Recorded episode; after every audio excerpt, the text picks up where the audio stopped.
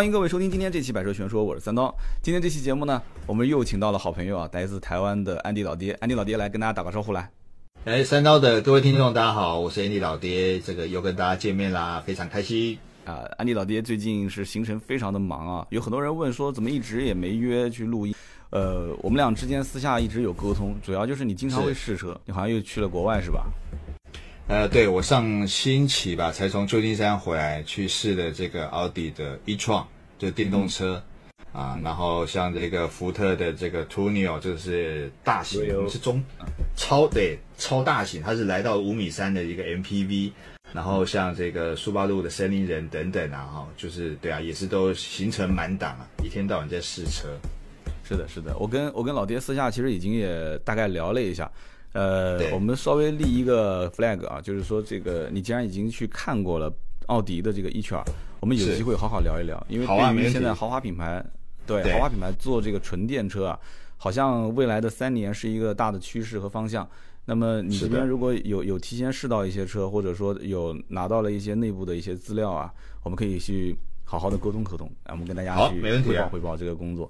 那我们今天这期节目呢，就把你之前试的几款车啊，稍微的聊一下。我看了一下，有些车大陆是有的卖的，但有一些是没有。比方说像卡罗拉的这个两厢版，对，always 就是对。我们刚刚在私底下聊的时候啊，其实录音我们这个遇到很多困难，什么困难？就是我们两边。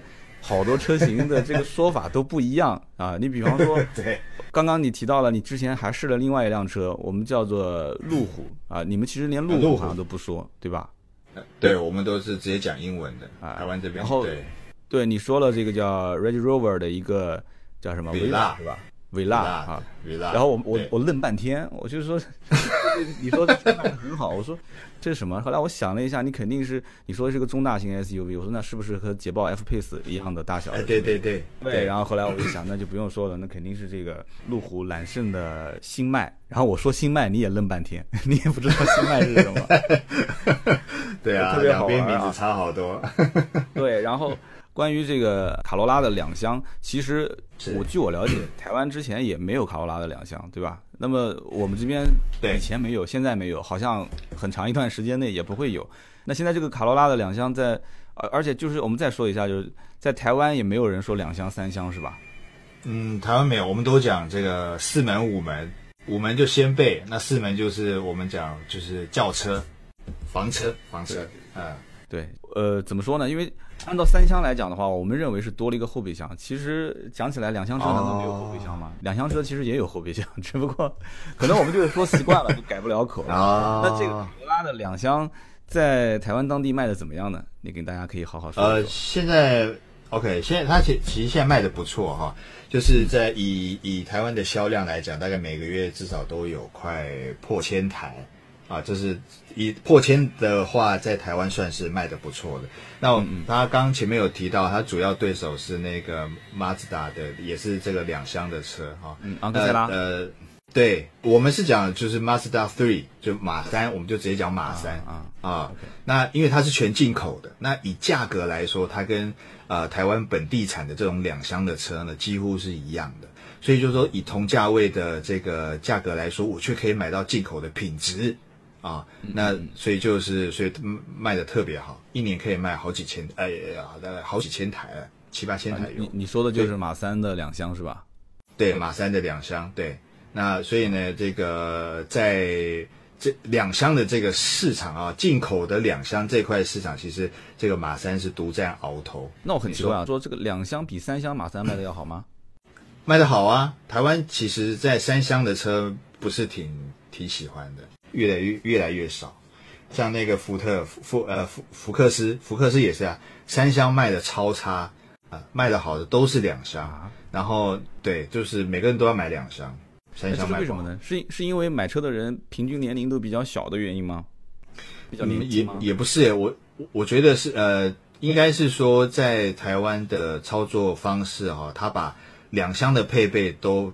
呃，就是搭呃两厢配备都给的比较好，三厢的都给的比较差，然后再来就是，呃，因为其实因为这是一个呃车商当然是针对消费者的购买趋势来做产品上的配备上的调整。那台湾这几年呢，其实就是特别喜欢两厢啊，因为后备箱打开比较好用嘛。对，那你你椅子倒了之后，你要放大型的物品也比较好。那三厢就没办法啊。那再来就是三厢的这个中古中古车的这个残值，就是它的保值性也比较差。所以呢，就是我们都就特别喜欢是呃两厢的车。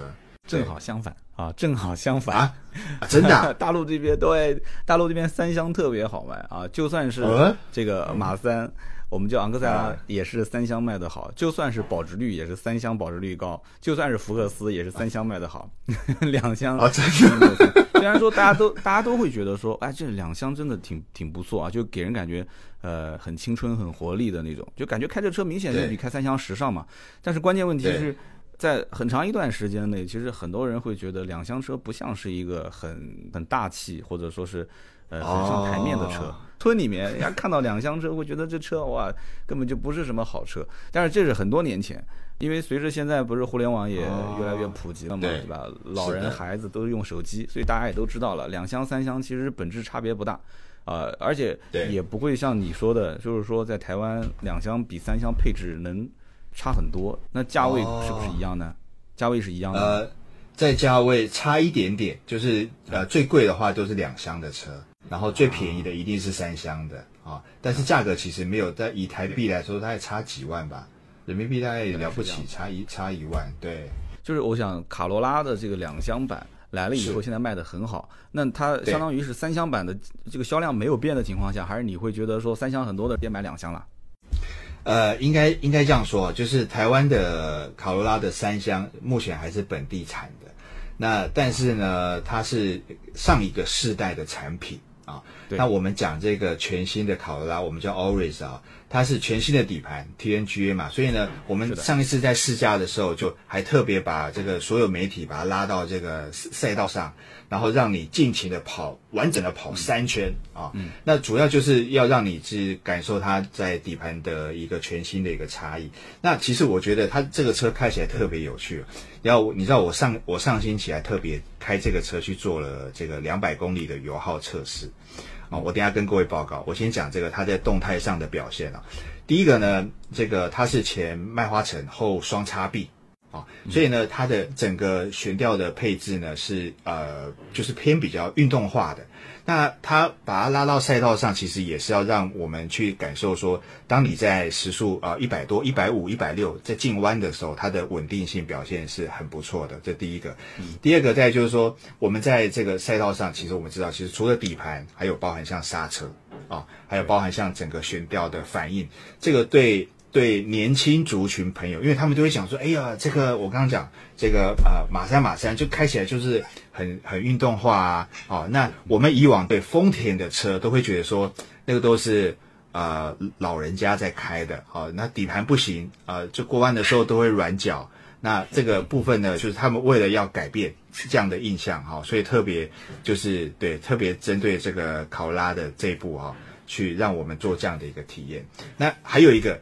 重点就是它的变速箱啊，它变速箱呢模拟时速，但是它全球首创一个叫呃在起步的一档第一个档位，它是用一个叫 launch gear，所以其实当我在开的时候啊，呃它的整个加速，因为我们知道 CVT 的变速箱开起来就是呃你的油门反应不像是一般的自排那么的敏捷啊，所以它特别用这个用用这个 launch gear，就是让它的零百的加速可以反应更好。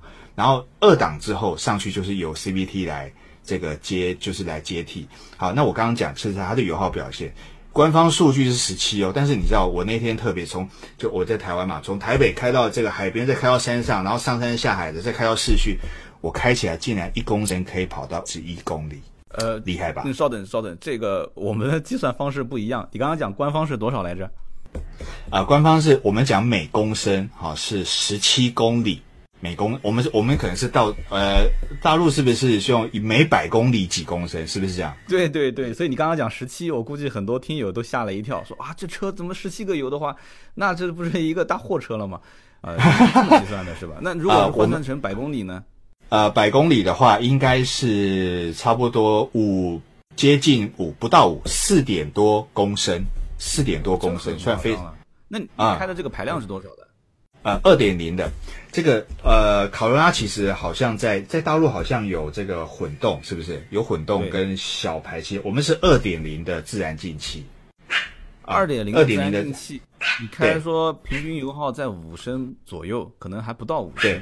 对，不到五升。就是你实际开出的油耗吗？对对对对，我实际开的，就是一样上山下海，开高速公路，然后然后到海边这样，玩一天把它绕完，然后回来在同一个加油站，同一个油枪。然后大概跑的大概四点多，不错。这油耗简直恐怖啊，简直是。那那除了这个二点零的排量，在当地还有其他排量卖吗？没有，我们就是统一规格，二点零的排量，没有了，没有其他的。我确实也看到了一些网上对于这个二点零的，就是热效率高达百分之四十一的这个发动机的一些啊，就是比较褒义的文章啊。但是我个人还是持一定不同的想法，就是。在大陆，首先啊，这个卡罗拉的这个车子是相当于要到明年年底，我看了一下，就是明年丰田在一汽丰田在这个市场上会投放四款，就是基于这个 TNGA 平台打造的车型。因为现在的话，对，因为现在的话，TNGA 大家最熟悉的就是这个凯美瑞嘛，啊，因为大家都能买到这个车。那么因为普锐斯没有没有就是在。就是国内进行这个生产，都是以日本返销过来，在日本原装进口。以前是在国内组装。那么普锐斯是之前是最早用 TNGA 的。那么卡罗拉现在还没换。那么相当于是呃，你现在已经开到了这个 TNGA 平台的卡罗拉，相当于是两厢版的，对吧？对。但是当地卖的三厢版的还是呃这个就是说不是 TNGA，对，还是不是就是老还是老款的，对吧？对，还是老款。但是 TNGA 是进口过来卖是吧？对，进日本进口。对日本进口，那么我看到的消息是，应该是在明年，应该是在明年，就是在在整个国内投放，应该就是这个有四款车，一个就是全新的卡罗拉，然后包括这个呃 RAV4，RAV4 我们应该两个名称是一样的，啊，然后还有一个呢，呃叫我们讲中文名有可能叫亚洲龙，英文我不知道发音对不对，叫 Avano。A V A L O N，这个我不知道，嗯，有没有了解？呃，台台湾有，台湾之前在十几年前有这个车款，但后来停了，他就同同我们已经很久没没有没有这个车了。对，他就其实用这个名字，但是实际上因为之前的锐志不是已经这个停产了吗？完了之后皇冠啊卖的也不是特别的好。所以就希望就是通过这个车能把这个偏运动的这个 这这这些年轻人啊，就是喜欢运动，但是希望买一些中大型车的这样的一些人，就把它给聚集在一起。那么还有一个威驰，威驰是个小车，也也会进到进到这个国内。但是有个问题啊，就是说，呃，二点零的排量，我估计啊，我估计在大陆不会上，不会上。那么另外一个就是，对，另外一个就是现在当下，我就我就问你，现在三厢版的卡罗拉用的是什么排量？呃，你说三厢版的卡罗拉用用的是什么排量？什么引擎？哦，呃，我们用一点八跟二点零，一点八，然后也都是这个自然进气的，我们都没有什么涡轮啊、混动都没有。那自然进气。现在现在在大陆卖的最好的版本是一点二 T，啊，是这个版本，一点二 T。然后另外另外一个对，另外一个就是一点八的双擎，就是混合动力版本。就是这两个版本现在卖的最好，什么一点六啊、一点八啊，基本上都不卖了，一点八现在都停产了。所以说，呃，我在想这个二点零的卡罗拉，我估计应该是很成问题，因为这个哪怕它很省油，但是它符不符合政策法规？就是现在有一个叫咖啡法案，咖啡就是说你要如果卖自然进气的，你要是卖排量比较大的这些车，呃，那相应的你对新能源的这个车的指标积分啊，你的积分就一定要多。所以像这个一点二，它就很划算嘛，对吧？一点二，它排量其实就是一点二，虽然带了一个 T，但是它相对来讲，在这方面就不需要消耗太多的新能源积分。所以这这个二点零的热效率这么高的发动机，你的评价这么高，所以我就提一提我的想法，就是这个呢，大家听就听，但是是不是能真的 能能能真的开得上，这个很难。还有一个，我再提一点，也是比较遗憾的，你们这个老版本的卡罗拉是不是也是双叉臂的后悬挂？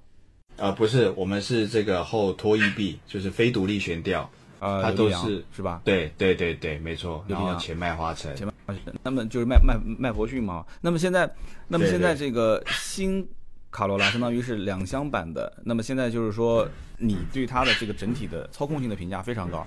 呃，我跟大家也聊一下，就是即使卡罗拉的这个新款上了以后，我个人觉得在大陆上这个双叉臂的后悬可能性也不大。啊，真的假的？我估计可能也这个话我可以先放出来啊，有可能，因为要看啊，就是几个方面。第一个，呃，毕竟其实卡罗拉卖的还是相当不错的。如果说他觉得没有危机到自己的市场，就是到了这个已经需要保命的边缘，我相信丰田这么保守，一般不太会做这么大的变动。因为现在现在基本上就是给你柳力良在同级别当中也就那么回事，但是马三是独立后悬挂，我相信在啊对吧，在在台湾肯定也是对吧？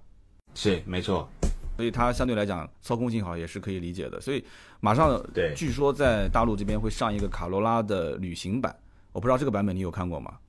哦，有这个车，其实我们呃还蛮期待的，因为其实，在台湾啊，这种旅行版本的日系车，其实选择非常少啊，只有这个苏巴路有啊，其他基基本上都没有，所以他们就在在在一直在问说，哎，什么时候要进，什么时候要进？对，所以台湾是这样，但是真正上市以后，我估计也没什么人买，是不是？呃，其实这数数字，我觉得可能一个月几百台应该有啦。那因为，嗯，对，应该还可以，因为其实你知道，呃，台台湾的这个网友都会跑来问说，哎，那我还我还有什么是旅行车可以买的啊？因为他们为什么会问旅行车？因为，呃，基本上以 SUV 来讲啊，虽然空间大，但是因为它整个坐姿啊，就是比较高的，所以在在这个山路上摇摇晃晃，其实在乘客坐起来都会比较容易不舒服。那如果说像这个，比如说像像我这样，就是要要惜家带眷的啊，然后出去空军又要大，但是我我又要想要有这种所谓呃就是轿车的底盘的话，我们通常会直接买旅行车。所以旅行车这这两年在台湾它的销量慢慢有起来，因为 SUV 你知道吗？就是坐起来比较晃一点，如果底盘不是那么好的话，对不对？也是，就如果说呃当地人对两厢车的这个。喜欢的程度比较高的话，接受旅行车的可能性比较大，因为看起来就像是一个拉长的两厢，拉长，对对，有点像，没错，对啊。对那正好刚刚你提到斯巴鲁，那么最近你也是试了最新的这个第五代的森林人是吧？对啊，就是它全新的这个这个呃更进化的 X Mode。四轮传动系统，然后还特特别还特别摆了这个很，比如说这个两轮独立啊，两轮着地，两轮悬空，然后去让我们体验这个车子的刚性啊。哦，不过比较可惜啊，它之前呃在动力好像有这个涡轮版本，它在台湾是拿掉的，在在在大陆那边呢，呃都没有了，两点五也没有了，啊也没了。对，都没有。我现在就剩就保留了一个二点零自然吸气，然后增加了一个二点零混动。嗯，台湾当地呢上市了哪几款？呃，上市的总共四款啊，那都是二点零的引擎，然后只有在配备上有一些差异，然后包含像最近他们也上了一个主动安全叫 i 赛嘛。那这个其实我觉得它的呃它的这个四轮传动啊，我特别讲一下，它它也特别就是弄的这个两两个铁板的轨道。啊，那这个铁板呢？我们这样呃，一部车就是我们把车开开上去，它是一个斜坡，开上去之后呢，它的左前轮跟右后轮的位置，它会用这个滚轮哦，就是很多滚轮来模拟，就是呃没有抓地力的这个状况，就是滑轮组。然后呢，叫滑轮组。哎，对对对，滑轮哈，那就变成说让你两个轮子有抓地。那这时候呢，他就说好，你踩油门，在没有用 X mode 的情况下，基本上你几乎完全没办法脱困。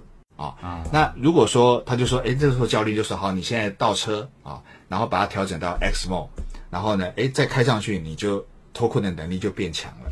然后他这一次呢，因为他是采用的这个全新的底盘嘛，叫这个呃 SGP 啊，其实也对 SGP，对，没错。那他也特别，我刚刚讲，他特别还说，哎，我们这个 X mode 呢，这个加强了。我说，哦。加强那怎么个加强法？他说这个在所谓这个 TCS 就是循迹防滑的部分呢，他们把它 off 掉哦。所以 off 掉就是在呃 special mode 的情况下，他就把它 off 掉。在在原本的原本的这个森林人呢，哈，在在没有 special mode 的时候，它是会开启的。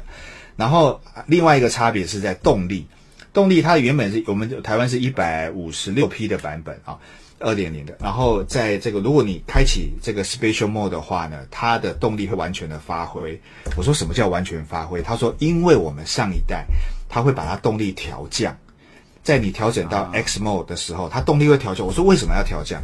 他说，因为当你要脱困的时候，其实你不需要那么大的马力。但是后来他们发现说，这个其实有些人就是喜欢比较快速的去经过这种所谓的不平路面啊，这样这个，所以他们就把这个呃这个 X Mode 呢调成了另外再加上一种叫 Special Mode，所以就把引擎动力恢复到呃最原本的一百五十六匹的版本，然后 TCS 防滑呢也把它 off 掉，就是直接让你用这个差速器，然后用前后的这两个差速器去做。做侦测，然后去做脱困的动作，所以以台湾的台湾森林人其实卖的很很不错。那我讲很不错的原因呢，是因为以它的价格来说啊，呃，在以换算人民币差不多在二十几、二十三万开始到接近三十万，我们也差不多哈。好，对，那以这样的价位在台湾其实买不到有它这种越野能力的呃 SUV，完全是没有的。像这个福特翼虎啊，本田的 CRV 啊，这些都没有，马自达都没有。对，所以其实以以 CP 啊，我们讲性价比来，其实它是很高的。而且买这个人的还买这个车的很有趣哦。他我们就会讲说，通常是很 man 的，比如说有有点小胡子啊，然后有点肌肉啊，哈，对他就是很有个性的女性车主了。呃，没有，因为他们女女女生都会说，那我买这个车干嘛去开这个什么泥巴路啊、砂石路 干嘛了？啊，差不多差不多，呃，基本上大陆也是，对，大陆也是。我们会说大陆倒不是很 man，就是一般呃工科男，因为我我私底下私底下跟你也讨论过，就是说可能两边说法不一样，对吧？偏工科的，因为呃，我插一句就是。这个斯巴鲁其实在大陆卖的不算很好，但是就是你要把进口的同级 SUV 这个做个排行榜的话，那它的销量呢，哎也还不错，因为它都是原装进口的嘛，对吧？你要看是怎么去比。没错。但是呢，因为原来也有很多它的一些竞品车型是进口的，但是后来都陆陆续续都开始国产了，呃，都都都国产之后价格都开始变得便宜了，对吧？什么吉普的指南者啊，呃，雷诺的科雷奥啊。什么什么呃欧蓝德啊这些，呃就是慢慢慢慢这些都开始国产化，国产化之后，你刚刚之前提到的这些像 CRV 啊、奇骏啊，那就更不用说了，就是在很多人眼里，什么所谓的越野啊这些，这些东西不都是四驱嘛？老百姓可能他不太会去理解这里面。那但是我们讲什么叫工科男呢？工科男就是他对这些账面上的一些数据，对于很多的一些能看得见的技术，而且是有别于。其他竞争对手，而且无法超越的这种技术，比方说，你说斯巴鲁的话，肯定要说到几样东西嘛，对吧？首首先，水平对置发动机，水平对置发动机除了它，那你就是去买保时捷呗，对不对？还有还有哪家做水平对置的？所以有些人就无限追捧这个发动机。那么还有包括它的这个全时四驱，斯巴鲁没有两驱车，对吧？全部都是四驱车。所以至于真的越野能力是不是那么强悍，那。他不管他，那你我讲不好听的，你要如果真的喜欢四驱，你买个吉普不一样吗？那吉普做四驱也很强，但是不是的，但它还会有一种就对于那种日系车的低返修率啊，就是省心的这么一丝丝的期望。对，哎，然后再加上它的四驱，再加上它的水平对置发动机，所以因此就会有些人啊，他就会很迷恋斯巴鲁的这个车。森林人的定价讲起来二十来万，他也能接受啊。但是问题在于什么呢？就是斯巴鲁在大陆的经销商。很多地方都是独此一家，啊，很多地方都是，它就一个一个代理商，甚至甚至没有，甚至就是你要到隔壁的城市去买。然后呢，这个斯巴鲁的品，对，然后斯巴鲁的品牌在大陆呢，呃，给人感觉也不是特别重视这个市场，就是很多车型的换代比较慢。你像这个车，当然了，我不知道在台湾换了多久了。呃，二零二零零四年是第二代的这个森林人进入这个市场，差不多时间，对吧？那么，那么到现在相当于是第五代，中间换过第三、第四代。第四代其实卖到现在也卖了，呃，算一下，差不多应该也四五年了吧？我不知道台湾那边卖有有六年了，应该有六年了。对，也差不多。一二年的时候，对，一二年，一二年差不多六年。六年，对，对它，因为它原装进口基本上不存在什么哪边上市有差异嘛。六年，六年时间，你想在德系车来讲的话，或者是一些其他的日系车型，那基本上已经两次大换代了。是不是？对呀，对对，没错。而且而且更夸张的是，这一次的森林人用了新平台，对吧？SGP 平台，而且里面我们讲很多的一些技术都做了一些变更，包括发动机的技术，包括四驱的技术。但是这车外形却没什么变化，你你觉得呢？呃，有这个台湾的消费者也是啊，就是看到这个改款第五代的三立人，他就说，哎，这个车怎么越越越设计越呆呀？这个越设计越土。呃，对啊，这个车头也是这样土土的啊，哈。对对对。呃，车车车尾那个车尾那个尾灯的这个更是难看。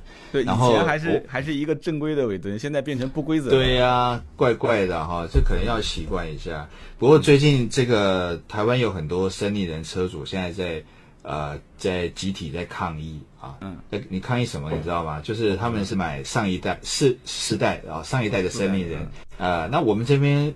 保固也是三年嘛，嗯，那这个过保之后，就你知道他那个那个变速箱啊，CVT 坏了，CVT 坏了之后，原厂跟他报价大概十二万台币，差不多接近三万，接近三万人民两万八吧人民币，就他们就想说，哎，我买一部车二十几万，然后变速箱修个两万多，这个这个到底对不对啊？而且还要带料，带料大家等差不多只能到三个星期，啊，因为。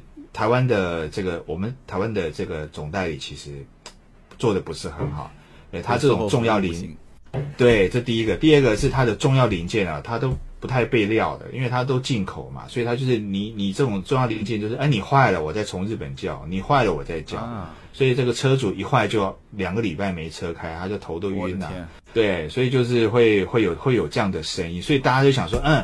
苏八路是好车，但是被这个我们台湾是易美总代理叫易美啊，被被总代理卖卖卖的这个卖成这样，然后这大家就是现在大家都在抗议，然后就跑来找我抱怨，说叫我一定要帮他们这个发个声音啊，帮他们这个这个出口气什么之类的，对啊，那你帮他们出气了吗？你出气就被拉黑名单了。我其实我我我在苏八 我在台湾这个苏八路面前，其实已经是黑名单，因为他们。他们车之之前出过几次包，那我我都有讲嘛。那讲了，现在其实我们就一直没有没有，我们没有没什么互动。但试车还是会找我啦。但是就就是对啊，就是不太喜欢我就对了。啊，我听懂了，我听懂了。其实我知道这个经销商，对我知道经销商他是怎么想的，就无非就是这个车应该就他一家代理是吧？对啊，对啊，那不是一回事吗？跟我们遇到情况一样的嘛。他一家代理，所以价格他说了算。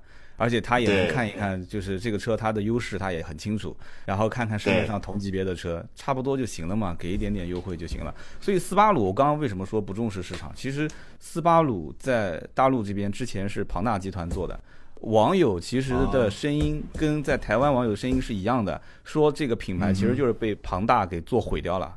但是我我觉得，我觉得这个锅也不能给庞大背，因为庞大是一个大的经销商集团，在大陆这边好多好多的经销商，好多品牌，那么其中只有这个斯巴鲁，因为它相当于不仅仅是斯巴鲁的经销商了，它跟这个斯巴鲁大陆这边好像也是有一个这种类似像入股一样的这种形式，但现在好像退出了，所以所以因此他他自己的那栋楼啊，就是他办公的那栋楼就叫斯巴鲁大厦，在北京。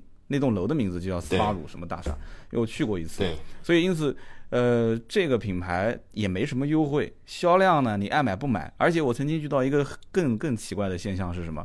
呃，就是在我们当地啊，具体某个城市啊，我们就不细说了啊。那么当时这个代理商呢，他是一个开发商，他也做楼盘，也造房子。然后我就觉得这个这个店啊，他也平时没什么人，但是他们店的销售经理跟我关系不错，就跟我聊天啊。他说我们根本不愁卖。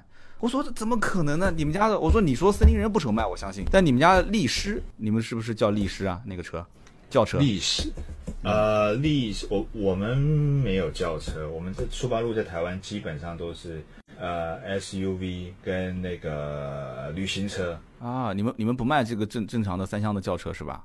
嗯，没有。啊，然后那家店呢，他就说，我说你们你们森林人卖的好，我相信，但是你这个这个四驱版本的轿车，我不相信有人没事花钱，是吧？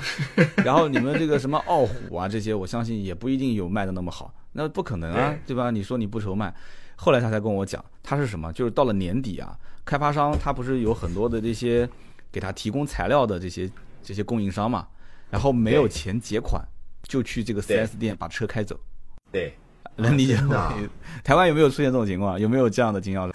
也，应应台湾应该应该不会，应该不会。就比方说，新建一家 4S 店，然后呢，所有的帮你建房子的、供应材料的、供应地板的，最后要给你结账。老板讲说，这个钱我是没有，但是我有车，你不行，拿这个车去抵吧？跟你把车跟你换？啊，有遇到过吗？没有没有，这这个有点夸张，这一点都不夸张。这件事这种事情真不是一个地方两个地方，也不是一家两家，很多都是这么操作的。那开发商觉得说，那我要是问你要钱，要要要个半年，要个一年，那我不如直接开辆车走。实在不行的话，我就直接左手拖回来，右手直接卖掉，折算一下嘛，那就少要一点钱嘛。很多人都是这样，所以这个现在也没什么 4S 店建店了啊，也无所谓了。以前的事情我们沟通一下，我大概也听懂了，就是说斯巴鲁在台湾其实。呃，大家也在抱怨，就是这个新款车型感觉好像造的还是很土，是吧？那么对经销商代理各方面售后服务也很一般。哎，那我就很奇怪了，这个车其实按我的说法，就是看起来也不上台面，就是也不是很豪华，内饰也不豪华。那二十多万都花了，二十多万都花了，奔驰、宝马、奥迪啊这些买不到吗？奔驰、宝马二十多万，那我花这个钱，我呃买不到，买不到是吧？买不到。如果呃，如果以这个台湾这个呃奔驰，奔驰最最入门的版本哈，我们讲比如 A A Class 最入门的 A 一八零，你买大概都要三十几万去了啊。然后宝马也是，也是在三至少三十几万起跳。所以其实是买不到的，而且你买你就算买到双 B 也都是小车，嗯，啊，这个就对不一样，属性不一样，所以台台湾双 B 特还还是还是还是贵，挺贵的。是的，而且这次大陆虽然是上了二点零跟二点零的混动，我觉得一个很奇怪的现象，就台湾可能没上混动啊，就是斯巴鲁这次对混动的宣传啊，它根本就没有出现混动这两个字，它是叫二点零智擎。而且你看它的这个呃，所有对外的宣传，包括网络上的一些车型的分类，你如果对不去点开它的详细配置，你可能都不知道这是一个混动车。它叫二点零智擎版，啊，真的？对，所以我不知道，就是斯巴鲁对于这个。混动这方面为什么好像就是避讳的比较深？但是，这个混动其实我觉得也仅仅就是一个辅助了，就仅仅是一个小小的辅助。你比方说纯电的时候是启动的那一刹那，包括低速的一刹那，然后电机辅助就是在加速、中速，然后高速啊高速过过程当中可能发动机会独立工作，然后你制动的时候会做一个反充电啊，动动能回收。所以这个，但是也我觉得也适合宣传啊。那为什么不宣传呢？而且你看，在台湾根本连上市都不上市。所以这个我我不知道斯巴鲁是怎么想的。呃，我曾经听到一个小道消息，我听到小道消息，但我不知道你你有没有听过这样的一个故事，说在欧洲，我记不得欧洲是芬兰还是什么地方啊，就是常年下雪，然后那个地方的路上斯巴鲁的车特别多。我之我记得之前是看到国外的一个人写了一篇文章讲，然后说为什么多呢？是因为首先就这车呢，呃，不太容易坏，在当地你知道就是常年下雪，你要如果是坏了，那对不起，那一修要好长时间，对吧？那么第二个呢，就是这个车呢四驱的能力相对比较强。然后呢，空间呢装载就是也空间利用率比较高，装载东西比较比较合适，再加上它的整个的动力也相对来讲够用，所以因此在当地卖得好。可是这些事情你现在放在一个城市的环境当中，就是一年四季都很分明的情况下，我觉得它的这个优势其实反而体现不出来。所以台湾当地是不是就是冲着性价比，冲着它空间不错、配置不错，然后价格也还行啊，好歹也有个四驱。就是冲着这个去的是吧？真的有人开这个车去上山下下雪、搬泥巴有吗？有啊，我我给你讲个例子啊。这个台湾这两年其实还我们讲风露营啊，就是开着你的 SUV，开着你的 MPV，然后到这个露营的场地，然后去，比如说露营哈，然后就是自己烤肉啊，然后带着这个小哎小小的这个卡拉 OK 啊，然后大家全家就这边唱歌过夜嘛哈。可以。那这个。对，那这个我们曾经就有一个车友，他就在说，嘿嘿，我这个我去露营呢，我当晚啊露营的费用都都省了。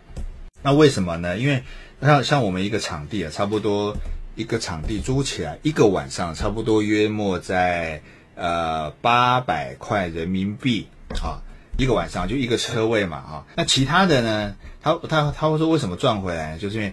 其他很多的车呢，因为台湾就是比如说像 CRV 啊，啊这个 RAV4 啊，都都都卖的比较好，对他们就开去露营。好了，结果那天晚上呢下大雨，下大雨呢，结果对，就那个他那个停车位都是草皮嘛，结果呢这个所有的 RAV4，所有的 CRV 全部都出不来，因为它是前前轮驱动，出不来了，那出不来要要收摊了，要回家了，就车出不来，然后只有他那一台森林人，因为他是对不对？你知道他越野能力强，当场呢总共大概有十几部啊，十几部露营车全部被他救出来。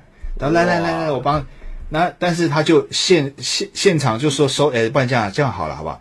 拖一步，拖一步，在外我给你收个大概七十块人民币。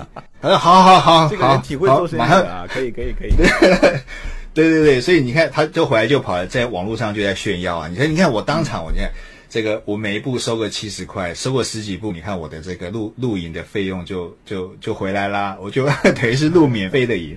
哦，所以其实在这个这个所谓的我们讲四轮驱动哈，而且它这个脱困能力强的，其实在你的必要时刻，在重要时刻，我不是说你买这个车一定要刻意要去走这种所谓的石头路、砂石路、雪雪地。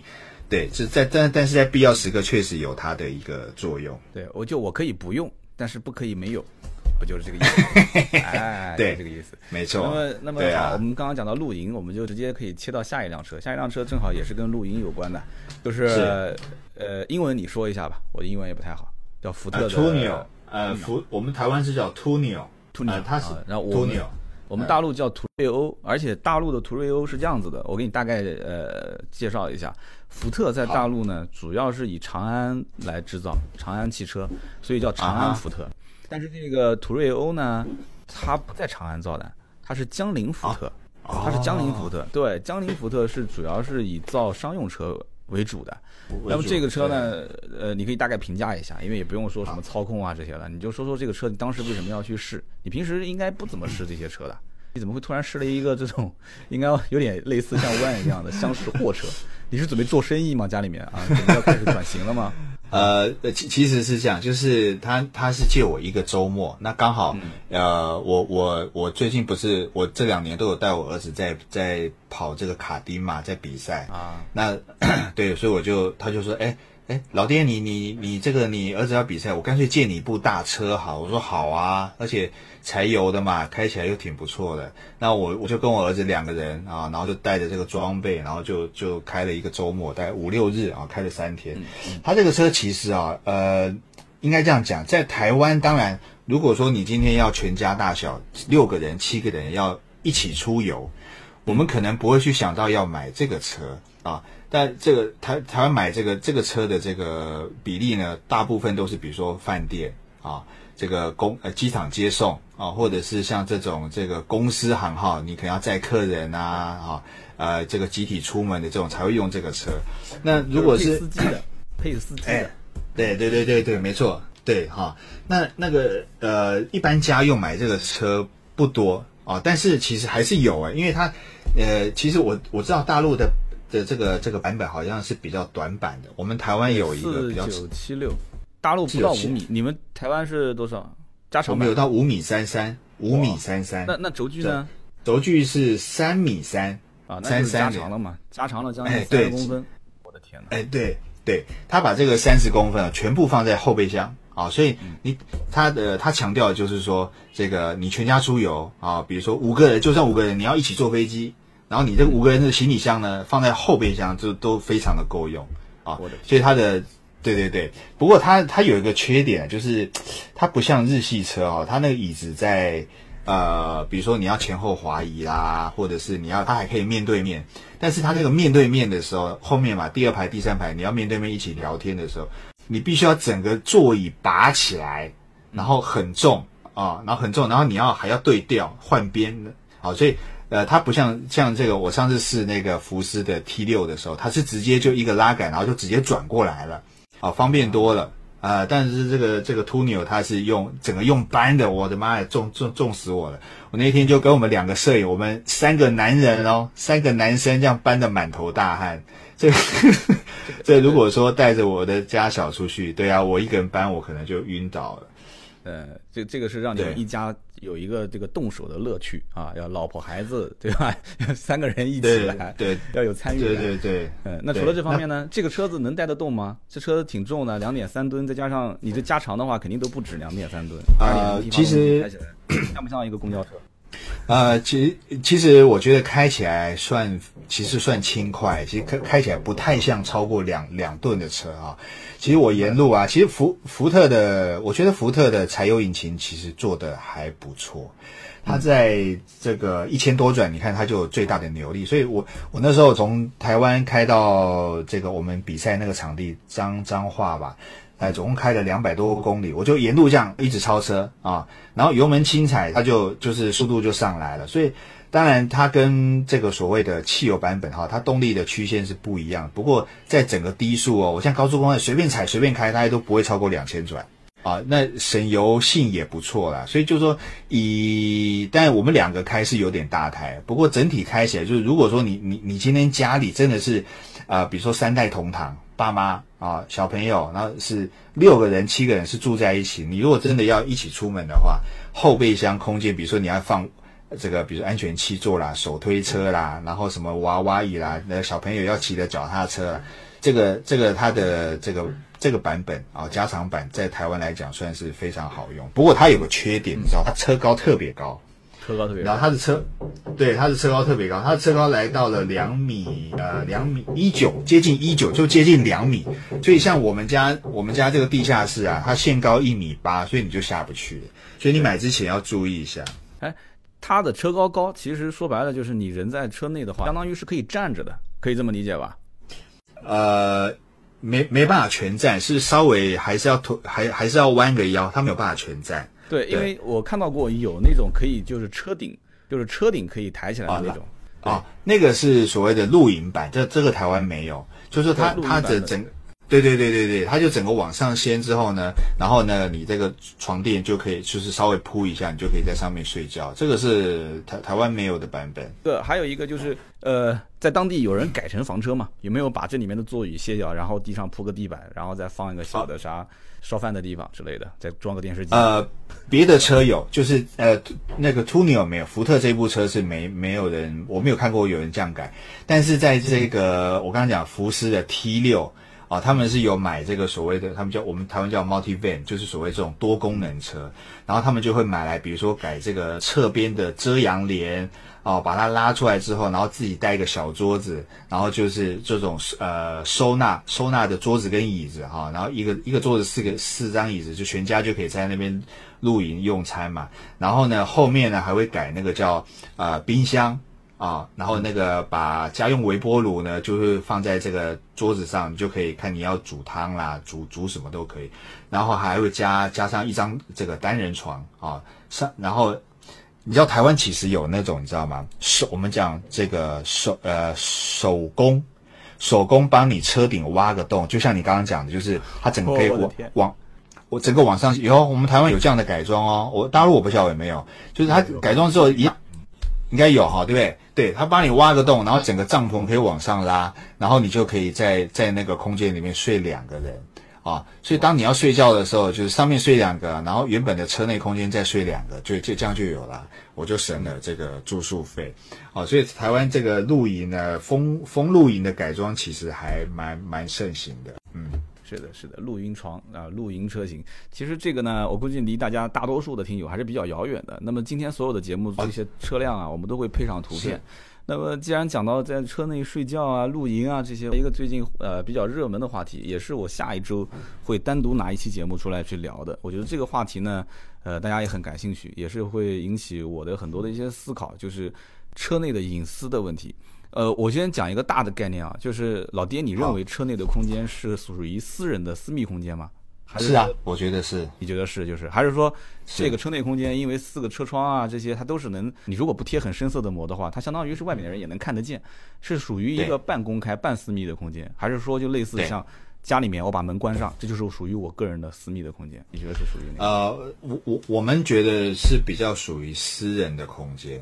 啊，所以在台湾这个这个车窗啊，几乎都是贴的很黑。不，主驾驶两侧也贴的很黑吗？对，因为台湾没有法法规的限制，所以台湾是没有管，他不管你的，所以我们都是全车贴的乌漆嘛黑的啊。啊，大家都喜欢这样。对，都对都喜欢这样。而且台湾女生呢，这个很怕晒，所以你要是前面没贴呢，她一定会跟你叫，她说你这个人哎你怎么不你拜托你贴一下吧。像我妈就这样子啊，你知道我爸之前呢买一台这个全景天窗的这个 SUV 奥迪的啊，然后呢买了之后呢，我爸就很开心，哇，超大的天窗，然后我妈就脸就很臭，脸就很臭。那我说为什么呢？她说你那个天窗这么大，你这不是叫我晒太阳吗？然后好了，那我爸熬不过他，没办法，他就隔天跑去贴了三层最黑的隔热纸，那就等于是贴三层哦，贴了三层，因为他他不想要这个晒太阳嘛，所以呢就是贴了三层，然后我妈才开心的愿意坐他的车出门啊。哎，你这你这是有人在拉小提琴给我们伴奏吗？对，不好意思，我们这个楼下啊。这个房客刚好在最近在施工啊，在装修是吧？啊，我以为是有人在拉小提琴呢。我刚这是哪个曲子？怎么听了半天就听不出啊？是在装修，抱歉抱歉，没关系。对对对对，我们因为也也基本上到了节目的尾声了。因为为什么聊到这个话题呢？因为最近有有在网上讨论关于车内隐私的问题。现在的车内的这个就车联网的设备是越来越多，那么有可以辨别你声音的。相当于是可以呃收集你的声音数据的，那么也有一些呢是可以采集你的图像的。那比方说呃摄像头对吧？ACC 自适应巡航有对外的摄像头，那么两边的后视镜有有这个三六零的影像的摄像头，那么车尾就不用说了嘛。但是如果说车内装行车记录仪，那大家应该是知道还是对外的对吧？但如果说行车记录仪有一个摄像头是对里面拍摄的话，你觉得这种在台湾大家是怎么看的？呃，台湾没有人装，之前有这个有厂商推过，他说：“哎，你这个当当你发生车祸的时候呢，他特别是往后照，比如说有有有些车祸是从侧撞，从侧边撞上来，有些是从尾巴啊。但是你如果这个呃行车记录仪是只拍往前的，那你就拍不到这个，啊所以他就设计了两个镜头，一个往前，一个往后，但是卖不好。”完全卖不好，没人用。为什么？因为我我在车内，比如说挖鼻孔啊、整理头发、喝饮料，那个丑丑的样子，哎，就被拍起来了嘛。这个对很多人来讲是觉得不不好，不不好，哎，所以就没没没有人买这个东西。这隐隐私的感觉还是比较重，对。是的，是的，所以今后这个是一个比较，我估计是一个比较这个有冲突的话题，因为你科技越往前发展，呃，所有的汽车厂商可能不把这个车当成是一辆车了，它可能更多当成是一个移动的呃数据采集器，或者说是移动的工具。那么刚刚我们前面在聊到斯巴鲁的时候，斯巴鲁它的这个 EyeSight 其实也就是一套这个驾驶辅助系统，但是它往后发展其实更多的还是通过车辆的数据采集来进行分析嘛。对吧？对，丰田在美国跟微软也是做了一家新公司，也是做，呃，主要是提供车辆的一些智能化的，呃，一些这种大数据的采集跟分析。所以以后有机会我们还是好好聊一聊，就是关于车内隐私方面的，因为也提到了这个途锐欧，对吧？途锐欧这个车开出去，那它它它就是要睡觉的车，它就是要睡觉的车。那这个车子如果说车车子里面有一个摄像头或者是有声音的话，那那难道说我们再反过头来讲，我们再反过头来讲，那这种车难道科技就不往前推进了吗？就是说，它以后车联网啊、语识别啊，呃，包括甚至于呃面部识别啊、手势这些，那它肯定是要有探头的。那这种车型将来都是它本身就是要睡觉的车，对不对？那以后这些东西都不装吗？你不装，科技又不往前进；你装了吧，又涉及隐私。老爹，你觉得是不是？呃呃，我我觉得是，但可能它是不是可以请这个厂商啊设计这个所谓车内的。录像是可以关掉的，在在必要时刻，你让我关掉嘛，对不对？那但是我行，我开车的时候，哎，对不对？开车的时候你录没关系嘛，但是睡觉的时候，不是睡觉你那录给大家看，不是怪怪的嘛，对吧？所以这个如果可以，我听懂了，嗯，你说，哎，对，所以如果可以关掉啊，你看像现在这个主动安全啊，比如说这个 ACC 自动跟车啊。啊，这个比如说什么自动刹停啊，什么预警式防护这些，其实，在很多车是它是可以个别关的啊，引擎自动启闭这些都是嘛啊，对，所以你如果可以让我单独关啊，那我就可以接受。你如果不行，那我可能就选择不买这个车了。对对，就是车子动的时候你可以录像，可是我动的时候，我和别人动的时候，对，对，这个举例不错，对吧？睡觉为什么要动呢？啊，这个你就懂了，对吧？台湾有很多小树林，有很多海边，都不错，挺好，风景非常不错。那那。其实呢，这个欧洲也出台过一个通用数据保护条例，就是 GDPR。我估计你应该了解过，二十八个国家强制执行。就是如果你一旦要是触犯了这个，就是触犯了这个红线的话，处罚金额是全球收入百分之四。所以我们呃前两天也是出了一篇文章嘛，讲就是这种车内隐私，包括互联网的隐私，手机其实都没有隐私了，都是云端对呀照片什么。对呀。所以这些将来肯定是企业和。呃，相关的法律的制定者之间，他们肯定要出台法案。就是有一句话不是这么讲的吗？叫正义永远啊是不会缺席的，他可能会迟到，但是绝对不会缺席。那行啊，那我们今天聊了那么多，对吧？我们从谢谢，我们从操操控比较好的这个卡罗拉两厢，再聊到这个呃又可以睡觉 又可以干嘛的这个途锐欧，然后再到这个开着四驱把身边的这个七十块钱一个人 身边的咖啡渣。拖出来的这个森林人，呃，希望大家就是对我们这个节目呢，呃，聊到这几款车或者我们聊到这些事情，多多的给出一些评论。那么老爹呢，也多多平时啊，老爹你可以多收集一些比较好玩的故事，好玩有趣的一些事情，你可以记在手机里面。我们将来也也不需要就是单独为了一一辆车、两辆车、三辆车做一次连线。我们相当于就是你说说最近你发生好玩的事，哪怕就是八卦也没关系。就我跟你讲，听友特别喜欢听八卦。哎，你可以八卦一些事情，真的就特别喜欢听八卦。我可能是因为我吧，那我不代表听友好吧，就是我就代表我，我就特别喜欢听八卦。是，然后然后我把我最近的一些特别好玩的事情拿出来，肯定是聊车圈的一些事了，好不好？哎，好了，没问题。非常感谢老爹今天的连线，老爹辛苦了啊！我也谢谢谢谢谢谢三刀。对，我们保持联系。然后你平时把你的一些呃最新的视频，你可以同步到新浪微博。然后呢，新浪微博上大家可以直接搜安迪老爹，你可以看看你的这些视频。然后呢，我们平时没事都互动互动啊，没问题。好的，谢谢三刀，谢谢三刀。好的，谢谢老爹。那么我们跟大家说再见吧，各位听友。OK，今天的就到这里，各位听友再见，拜拜。谢谢，拜拜。那么上期节目我们聊的是雪佛兰沃兰多这款车，刚刚上市没多久，我也贴了很多照片。那么大家通过节目、通过图片，应该也对这车有一些了解了。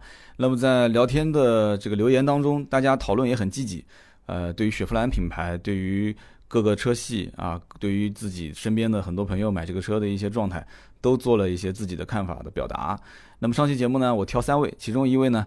叫做 Patrick 沈啊，帕特里克沈。那这一位听友，这英文名字我觉得你们都蛮会取的啊，都很洋气。我就起不出这么有文化的名字啊。那么他是这么说的，他说我还在这个微信群里面讨论过我的想法。这款车呢是想走量的，那么贴合目前的这个二胎的风气，那么打一个七座的旗号，想做轿车当中的汉兰达。本质来讲，它还是一个旅行车，轿车的底盘和高度，然后呢把后备箱稍微拉高一点，做一个第三排。这就是目前旅行车的一个普遍玩法，可以参考老马六旅行版啊、明锐旅行版这些车。其实别克 GL 六也是的啊，因为他们俩本身是同平台，GL 六的最后一排座椅也是，呃，略高一些。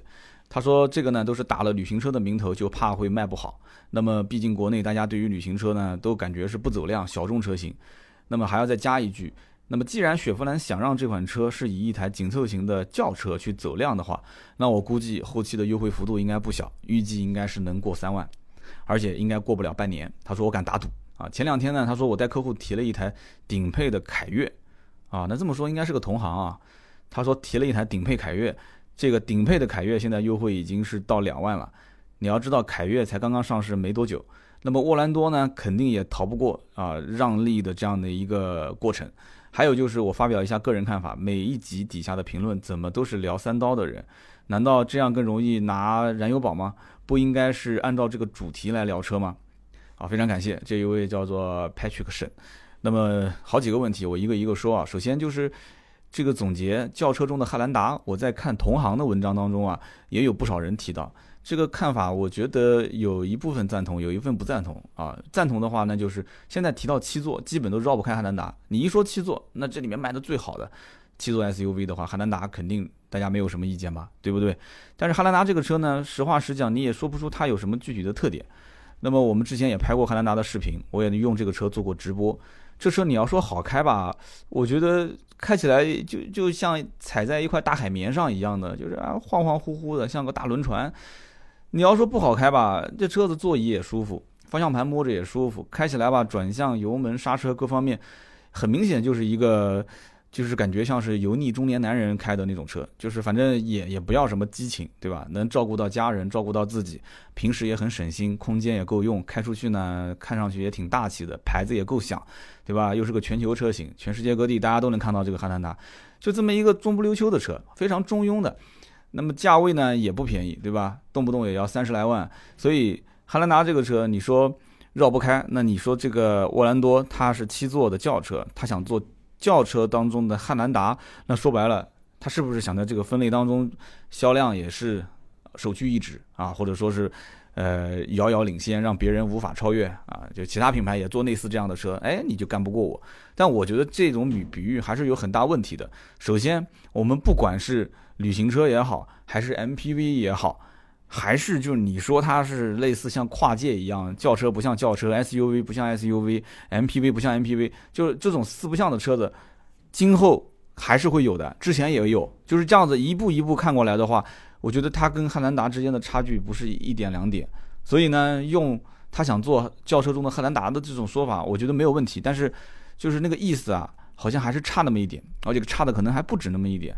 那么另外一个就是这个车的优惠。优惠三万，上期节目其实我想讲，但是我怕这样讲出去呢，大家这个这个怎么说呢？就是反应比较激烈。但是实际上，我现在有点后悔，上期节目我就应该说这个车优惠很快到三万，因为我心里就是这么想的。我只不过略微的保守了一点，把它说成就是哎，超过两万块钱应该是指日可待的。那么就是今年下半年也就还剩三个月了，对吧？那么这三个月的时间点。对于很多人来讲，那么你说到优惠两万来块钱，那我可能就是按照这个两万左右的优惠来看，这个车能不能降得到？降到了我就买，降不到就算。啊，当然了，也不一定大家都听我的话，对吧？只是我的一个判断。但是这位听友说的就比较激进了，说很快用不了半年，三万块钱优惠肯定能到。这个我呢是相信的啊，我觉得这个观点我也是支持的。那么他也提到了关于凯越，凯越说上市没多久优惠两万，大家也可以去回听我之前凯越还没上市的时候，我是做过一期节目，当时凯越的优惠幅度，我的判断是多少？大家可以听一听啊，我的判断就是两万块钱。所以说，有的时候价格这一块呢，也不是讲说自己判断有多准，因为毕竟卖了那么多年的车，这个车子讲白了上还没上都不需都不需要，就你上或者没上，我只要看一眼，基本上。跑不跑量，能不能受欢迎，应该心里是有数的。然后等到价格出来之后，我们再去分析一下，基本也就能把它的将来的一个让价幅度啊、趋势啊，结合这个品牌的特点，大差不差的能把它判断出来了。所以呢，我我就反思了一下，以后的节目啊，也不需要那么的保守，对吧？该多少就多少，想什么就说什么，对吧？现在想什么说什么的人反而受欢迎，对不对？你虽然想什么说什么，也许他说的不对啊，也许他说的不对，别人指出来了，他还要再继续坚持自己不对的观点，但是越是这样越受欢迎嘛，你说是不是？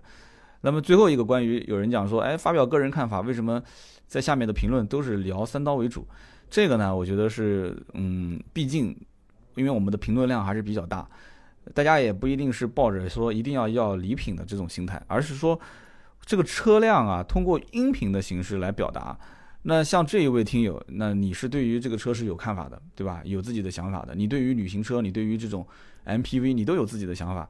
但是有大多数的听友，他可能只是刚开始了解车，他可能听了这么多期节目，他可能也就是把它当个相声、当个段子来听，让他每一期节目针对每一个车型能说出自己的观点和想法。那人人都能做自媒体了，是不是？所以很多一些朋友呢，想支持一下这个节目，想支持一下三刀，但是留言的过程中，对于这辆车说要把自己的想法浓缩总结成五十个字、一百个字，啊，有对于有些人来讲还是有一些困难的。所以呢，就说说自己的一些用车心得，或者聊聊三刀啊这个人啊，或者这个节目啊，其他的一些视频啊，平时用车过程中的一些看法，这都没关系。这都不关没关系，我我不能对大家有对留言的具体内容还有要求，大家呢能以这个这期节目的主题，呃车型来聊那是最好。那么如果说哎你通过这一期这么长时间一个小时的时间的节目，你想到了一些其他的话题，灵光一闪，随时留言我都欢迎，真的，因为你的点赞、转发和留言是对我最大的支持。好的，这是 Patrick 沈，那么下一位听友的名字叫做帅不过三秒。帅不过三秒是这么说的，他说：“三刀啊，你呢说赛欧把雪佛兰的品牌调性拉低了，我不赞同。他说这个锅啊，你不能给赛欧去背，赛欧背得很无辜啊。这就像这个街上大把大把的飞度，你不能说飞度把本田的品牌拉低了，是不是？那么在飞度的上面呢，还有思域，还有雅阁，那这些车都是很受人欢迎的，你说是不是？所以说雪佛兰的调性低，你不能把锅甩给赛欧，这里面还有包括克鲁兹、迈锐宝这些车也不争气，对不对？当年克鲁兹火的时候，也没人说雪佛兰的调性低，是不是？所以你不要再说赛欧了，好不好？然后呢，这一段留言我看到也有很多人在回复啊，有人讲说，哎，雪佛兰就是一手好牌，结果呢打了一个王炸。王炸之后出了一对三，啊，这个大家都很有意思啊，这个网上都是人才，真的是这样。其实从我个人来讲啊，我觉得我还是比较认同自己的观点，就是赛欧确实是拉低了雪佛兰的调性。这里面有几件事情，我要把它再展开来说一下。第一个，呃，雪佛兰赛欧的量当年占到了整个雪佛兰销量的，嗯，应该是几乎三分之一。你想一想，就是说雪佛兰家里面的车，基本上出去十台、三台可能都不止啊，三台只三台以上都是赛欧。你说本田的家族的车啊，因为雪佛兰就一家，雪佛兰不分什么广汽雪佛兰还是那个雪佛兰，它通用就一个雪佛兰，对吧？它不像本田，还有广汽本田，还有东风本田，整个本田那么多车系，那么多辆车在路上开，飞度我想一定不是本田家族里面路上最多的车吧，这是其一。第二。本田飞度这个产品，厂家也是控制它的销量，要不然飞度一直到现在为止，为什么销量，呃，就一直是几千、几千、几千、一万、一万？你你要如果敞开来卖，绝对不止这个销量，你信不信？而且终端优惠幅度也一直都是两千、两千、三千、三千、四千，哪怕就是这个飞度要换代，它的优惠我见过最多也就是五六千块钱，也没说哪哪边的飞度能优惠一两万块钱，很少吧？很少。什么原因？就是因为它的供应量和它的需求量。不成比例，对不对？厂家有意控制这个车的产能，那么因此市面上就不可能有大量的飞度涌入市场，也就不可能把整个本田的这个调性给拉低。如果说像当年的雪佛兰赛欧一样，你有多少人要，我就造多少辆车，而且我一看这车卖得好，我还紧追着去打广告，然后一看这个大城市可能卖的不太好，对吧？这个车毕竟因为做工啊，各方面材料啊、用料都很一般，价价格也是一低再低，对不对？那么我就往七八线城市、六七线城市去推。所以我当时讲赛欧这个锅，我我不觉得不要让他背，我觉得他应该背背的是很扎实的啊。我觉得他真的是应该很扎实的要背这个锅，量很大，放的很大。当然了，这个里面是高层领导可能也是追求销量、追求业绩啊，各方面的原因。但这个车子是当年导致雪佛兰整体品牌调性往下走的一个很大很大的一个导火索。那么我们再讲飞度这个车，另外一点，飞度的这个发动机，对不对？你你想一想，飞度的1.5的发动机同级别，人家为什么说飞度是小超跑？这个车的可改装的这种潜力，包括这个车型的那种文化氛围，就是不管是在沿海城市广东那一带，还是在像江浙沪啊，就这一带。那开个小飞度在路上，虽然说我们也知道是个很便宜的车，但是很多人对于它的这种所谓的返修，对吧？返修率低，呃，好开，动力强劲，有一定的改装的这个潜力，呃，比较年轻化。这里面我觉得真的十万块钱左右，好多人只要你不是对本田，不是对日系车，不是对这个车型的外形啊，或者是某些方面有特别的偏见的话，那绝大多数人是愿意去去接受这个车型的。所以因此。飞度没有拉低任何本田的这种调性，相反，飞度反而是把本田的这个品牌是做了一定的含金量的背书，我觉得。所以这完全就是两个概念。雪佛兰赛欧有什么技术可言？你告诉我，从发动机到变速箱，对不对？再说这个车从外形到内饰，从做工到材质，我觉得没有一样是能和雪佛兰的这个品牌的调性是相吻合的。那么你就可以想一想，雪佛兰到后来它的整体调性上不去，是不是？有一部分是赛欧的问题，有一大部分。那么另外一部分就是它的一些新技术的更替、车型的更替。我不管是迈锐宝也好，还是克鲁兹也好，你换造型或者说是换内饰的一些风格，这些都其实对于很多人来讲不重要。更重要的是，我要看你的发动机、变速箱的技术有没有变化。那么另外一点就是，呃，你像别克，别克它再怎么讲，它中间有一段时间推艾文利。对不对？艾文利其实是把整个的别克的调性又往上提了。那么又有一段时间是推别克的，你像君威 GS，对吧？像这种车，这种车型其实也把它的这种运动调性往上提了。但是雪佛兰其实在很长一段时间内，大家觉得说雪佛兰的车就是一个普通家用车，普通家用车基础上也谈不上有什么特别的这种技术，也没有什么很很高调性的一些宣传，所以它就是一个在茫茫的这个车海当中没有什么突出特点的一个车。那你除了用性价比来吸引人，那又能怎样？所以呢，说那么多啊，也只是我的观点，我也希望跟大家多多交流，多多沟通啊。非常感谢这一位叫做帅不过三秒。呃，如果你觉得说赛欧没有拉低，而是赛欧加雪佛兰的克鲁兹加迈锐宝一起把这个品牌拉低的话，那我觉得这个锅背的就跟那克鲁兹也不愿意了，对吧？那迈锐宝也不愿意了。那心克鲁兹心想，我我也正常换代啊，对不对？我外形我内饰我也改了，你还说我要背锅，那我我不背。那迈锐宝也不背啊，迈锐宝说那人家君威君越，我迈锐宝迈锐宝 x L，我哪里做错了？我也没做错什么，你干嘛让我背啊？那可能你也会讲，你说那当年雪佛兰不是有凯越嘛，对不对？凯越那你也没说把别克的这个调性拉低了嘛？那现在为什么凯越又重新复产了？就这里面有很多的一些因素啊，还是要在某一个特定的时间点、某一个环节当中啊，你推出了相应的车型，然后你在这些车型当中做了某些不同呃层次的宣传。那么最终你会导致这个品牌的运作会出现一些问题，或者说会出现一个啊非常不错的突飞猛进，对吧？这个呢，我觉得我还不算这方面的行家，这里面肯定有一些品牌运作的大师。我们节目当中如果有这样的一些人，也可以说说自己的观点，好不好？就是品牌运作层面上出了哪些问题，相信一定是有这种高人的。那么高人也不要吝啬啊，可以在我们节目下方多多讨论。好的，我们下面一位听友的名字叫 Airgo to Airgo A R G O。然后一个数字二，A R G O，Ergo to Ergo。他说：“三刀，我刚听你节目的时间不是很长，呃，比较喜欢这样的主持风格，像聊天一样的。那么作为一个老司机，您能不能聊一聊开车的那些事情，或者说国内的这个开车的环境啊？呃，比方说远光灯啊，就是有人经常开远光灯，你怎么看？还有高速公路占道，还有逆行。他说我之前是在德国留学，出国之前呢，开车比较少，没什么感觉。”那么，由于在德国拿到了驾照，开了一段时间呢，在德国我就发现那边人开车很规矩。那么这一次回国呢，可能是开始就是国外开的比较多，然后在国内突然再开车就感觉就不习惯了。坐车的时候呢，我就注意到，就身边的这个路况啊，发现就很多司机开车很狂野，非常狂野，呃，随意变道，呃，然后呢，我要打灯，我想去进入到旁边的道，那么他也不让我，你不让我就算了，他还往前顶啊，他车子也不停的往前顶，意思就是不想让你进来嘛，对吧？可能这个节目中你不太适合聊，但我觉得你是不是能呼吁一下？呃，我也知道，我也能理解这些问题，是吧？我们的国情啊什么的。呃，我讲几点我的观点啊。第一，这个兄弟你不要说国外待一段时间，就国内国外啊，就是感觉就有很大的一些差距。德国有德国的文化，德国有德国好的地方，但是我也是去过德国的啊。如果没去过，可能我还要跟你去啊义正言辞的讲，对对对，国外国内有区别。你可以尝试晚上。啊，这个晚上我想想看，我上次去是几点啊？晚上大概六点多、七点多钟的时候，你到德国的慕尼黑的那个大广场，就是那个小巷子拐进去，往前走大概两个小路口，就是 HB 的那个酒吧，前面不是个大广场吗？我也说不出那个广场是什么名字。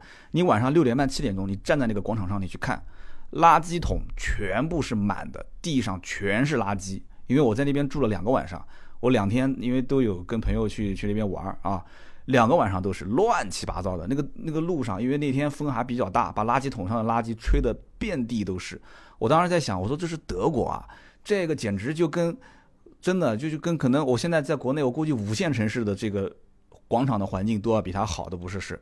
这就是我还去没几年，我是二零一四一五年去的德国，非常非常让我失望那个广场，然后小巷子里面也是。也是垃圾桶啊什么的。后来我了解了一下，说这边的人啊，到了时间点就下班，没有加班这种说法，所以晚上这些垃圾桶没人搞，啊，所以这个白天他也不可能说凌晨过去上班，也没这种说法，所以他的垃圾就乱七八糟的。然后我晚上坐地铁，对，德国地铁的确不查票，你要不买也没关系，但是你要被发现了，那就肯定是很严重的事情，对吧？那么我们坐地铁，在地铁站也有当地人看到我们是是国外的人，老外啊，就过来跟我们兜售地铁票。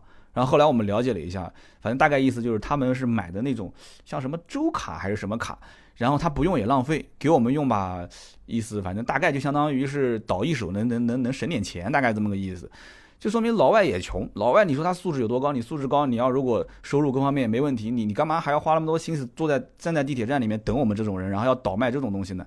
啊，后来我们也看便宜，我们几个人好像一个人坐地铁很贵，但是几个人同时买就很便宜，啊，所以当时我们我们也用了这个票。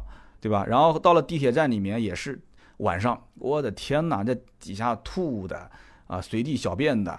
真的一点不夸张啊！我是亲眼看到，就在那个广场哦，不是广场，就是地铁站里面，就直接就在地铁站里面小便的。你知道的，德国人喝高了，对吧？全世界的人喝高了都是一个样子，小便的、拉脱裤子的，就那种景象。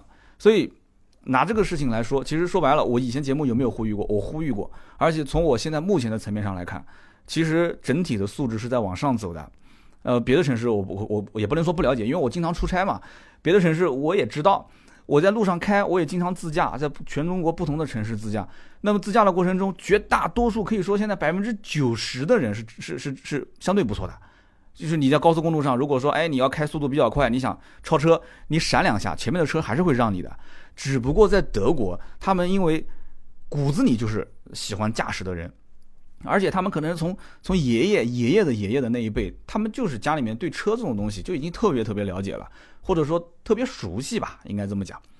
那么他们的驾驶环境和驾驶习惯，它是一个氛围，这个氛围是就像春夏秋冬四季一样，它是一点一点慢慢慢慢慢慢的进化过来的。所以在中国这样一个就是一点一点慢慢慢慢进化的过程中，你也得要让他们先普及车辆啊，对不对？现在好多的家庭还是属于没有车到第一辆车这么一个阶段，你想。